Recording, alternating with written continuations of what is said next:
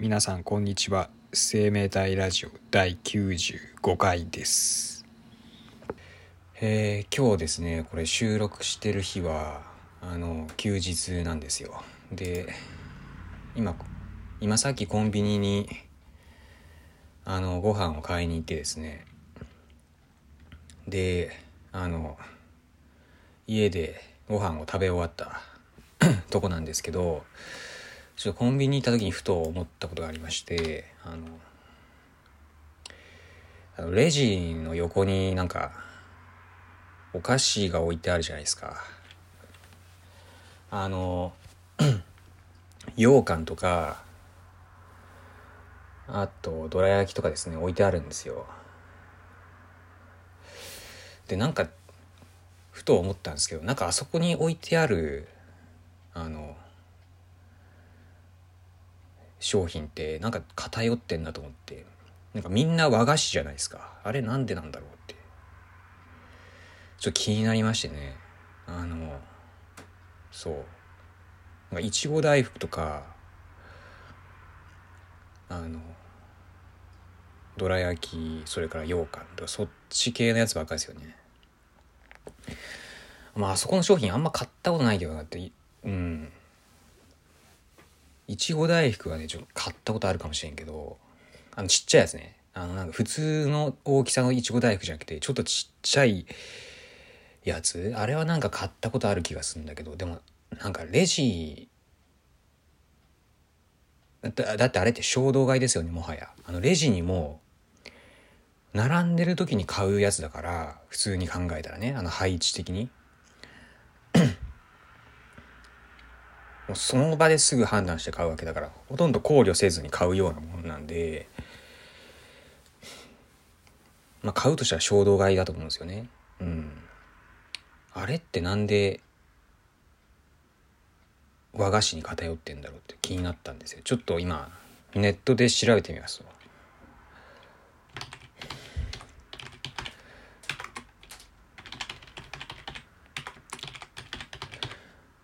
和菓子コンビニレジ前で検索するとあそうなぜコンビニの和菓子はレジ横にあるのか。それには深い理由があったって記事が出てきましたね。やっぱいやインターネットってほんと何でも出てきますね。えー、っとねこれ。利益率が高い？プラス一品の購入につながりやすい。なぜ和菓子なの？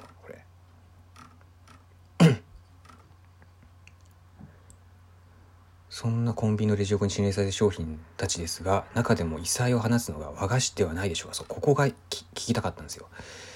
えっとね。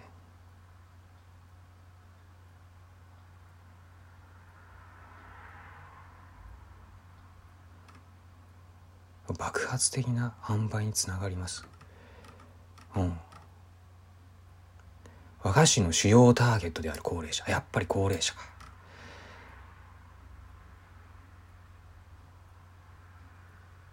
えパン売り場に立ち寄るという消費行動をあまり起こさない。ええええ。なるほど。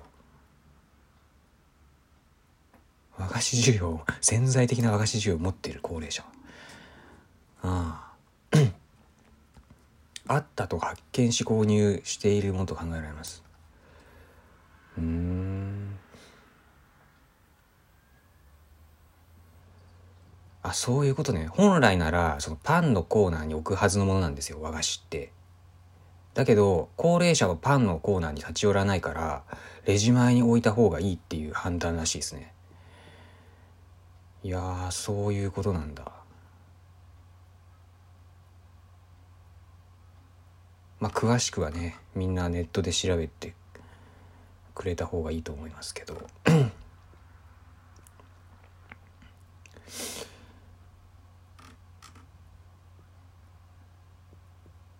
あと全然関係ないけど最近なんかあのネットの記事とかなんか検索した時になんか調べたいことあって検索した時に出てくる記事のなんか PR 部分ってあるじゃないですか。あの広告欄。なんかそれがなんかなんかちょっとインパクトの強いやつ多いですよね。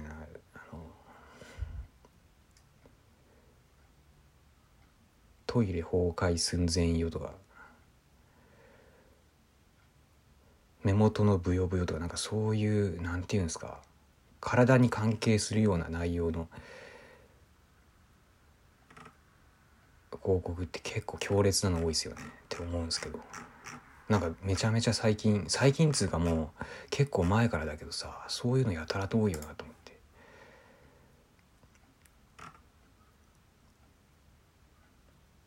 ある程度その何まあまあ年齢層高い人を狙ってた広告だと思うんですけど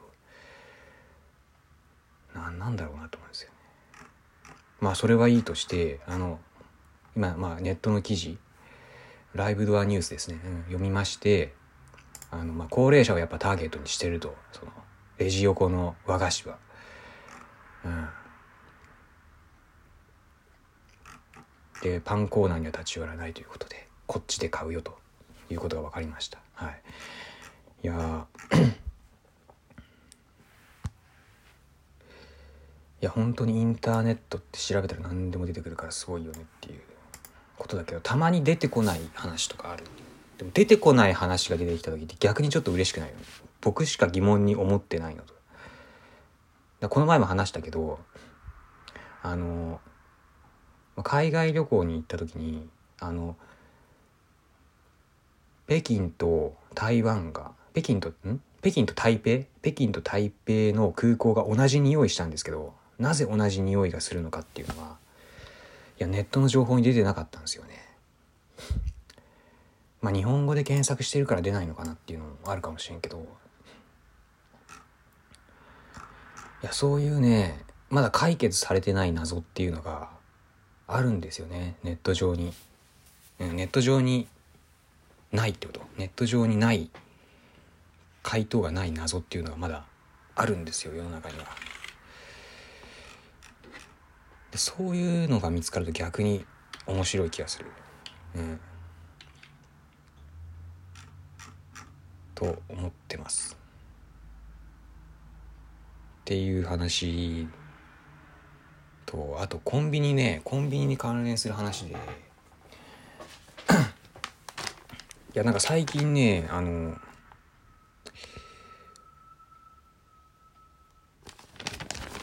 あのいつも行ってるコンビニでチラシもらったんですよね。新しいコンビニがオープンするってことで。だけどそのコンビニじゃなくてあのあのまあセブンイレブンなんですけどセブンイレブンなんだけどそのセブンじゃなくてそれの近くにあるまた別のセブンの話だったんですよね。その別のセブンがちょっと移転するってことで。ちょっと移転っていうのは何かっていうとあのもともとあった場所からまあ100メートルぐらい離れた場所にまた移転するみたいなことなんですよね。っていうチラシをもらったんですよ。だからその何僕が普段から行ってるコンビニはあの別に位置変わるわけじゃないし影響はないんですけどなぜかその他のセブンの宣伝をされたというなんでだったんだろうって思いますけど。まあ同じセブンなんでそこを協力し合ってるのかっていうのかもしれんすけど。ちょっとそこ謎っすよね。あのやっぱりセブンだと協力し合うんですかね？なんかあのライバル店とかではなくなるんかな？なんかそこ結構謎なんですけど。あのなんかこういうの初めてだったんで。うん。でなんか回回転セール的なのをやるみたい。うんまあちょっと割引されるぐらい。そんなにすごい閉店セールだからなんか半額ぐらいになるかなと思ったけどそこまでではないですね。20%引きとか30円引きとかだったんでそそんなもんかと思ってまあそうだよねっていう。まあ別にね飯店の商品移動させるだけなんでそんな安くはならないでしょうけどね。ということでコンビニねあの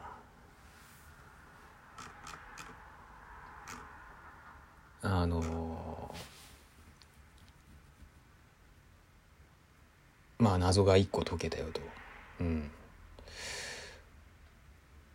あのコンビニのあの配置も結構いろいろ考えられてるみたいでなんか結構たまにネットの記事とかに出てますよね。なんか他にあったっけ？どういうふうに人が動くかみたいなのをね気にしながら作られてると思うんですけど。まあでも店舗によって結構違うか。うん。まあそれはいいや。あの、まあ、僕の疑問が解けたんでね。またなんかコンビニでね気になったことあったらあのまあ適当にラジオ撮ってきますんで。あのなんか疑問なことがあったらそれをネットで検索するっていうのをねラジオのネタにしていこうかなとちょっと思いました。あのその都度この調べた時のリアクションを取っていくっていうね。うん。それもちょっとありかなと思いました。というのもあの、まあ、こうやって一人で喋ってるとなんかどうしてもやっぱり自分の中にあるものしか出てこないんでその何とっさになんかその何か外的な影響を受けてそれに対してのリアクションを喋ったりすることもやってみたいんですよね。でそうなってくるとインターネットで検索してそれで出てくる内容を話すとかぐらいしかないかなと今のところ思ったんで、うん、まあねそんなことを今後やっていこうかなとちょっと思いました。まあ本当にやるかどうかわからんけど。はい。うんあとまあいいや。まあ今日はちょっと終わりにします。あのー、うん。まあいいや。はい。さようなら。